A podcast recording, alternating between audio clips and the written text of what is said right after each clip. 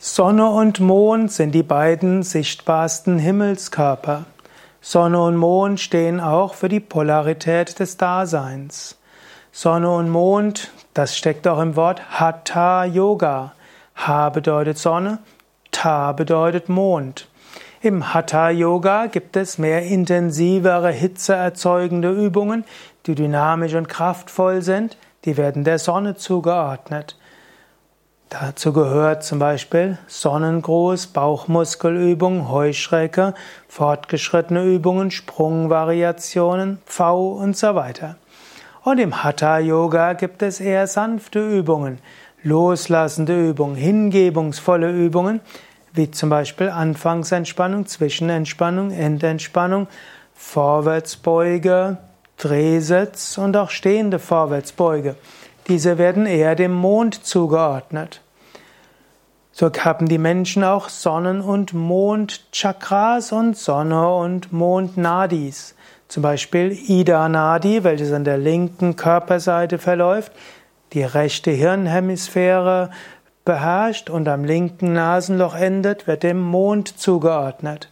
Und Pingala Nadi gilt als Sonnennadi, als Surya Nadi, beginnt im rechten Nasenloch, geht dann über den Punkt zwischen Augenbrauen, herrscht über die linke Hirnhemisphäre und dann beherrscht es auch die rechte Körperhälfte, endet im Muladhara Chakra.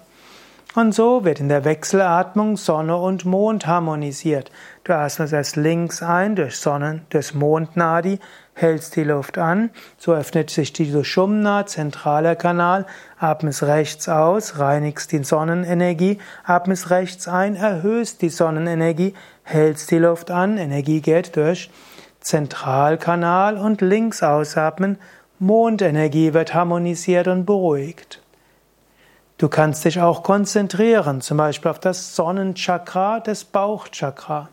Oder du kannst dich konzentrieren auf das Chakra des Mondes, Stirnchakra. Und so spielt Sonne und Mond immer wieder eine Rolle im Hatha Yoga und auch im Alltag. Manchmal geht es darum, dich durchzusetzen, intensiv tätig zu sein, Sonne. Und manchmal geht es darum, nachzugeben, loszulassen, geschehen zu lassen, das ist Mond. Du kannst selbst überlegen, was heißt Gleichgewicht von Sonne und Mond bei dir. Und du kannst immer wieder abwägen, soll ich jetzt eher Sonnenenergie ausstrahlen, mutig etwas ändern oder eher Mondenergie loslassen, Hingabe üben, geschehen lassen.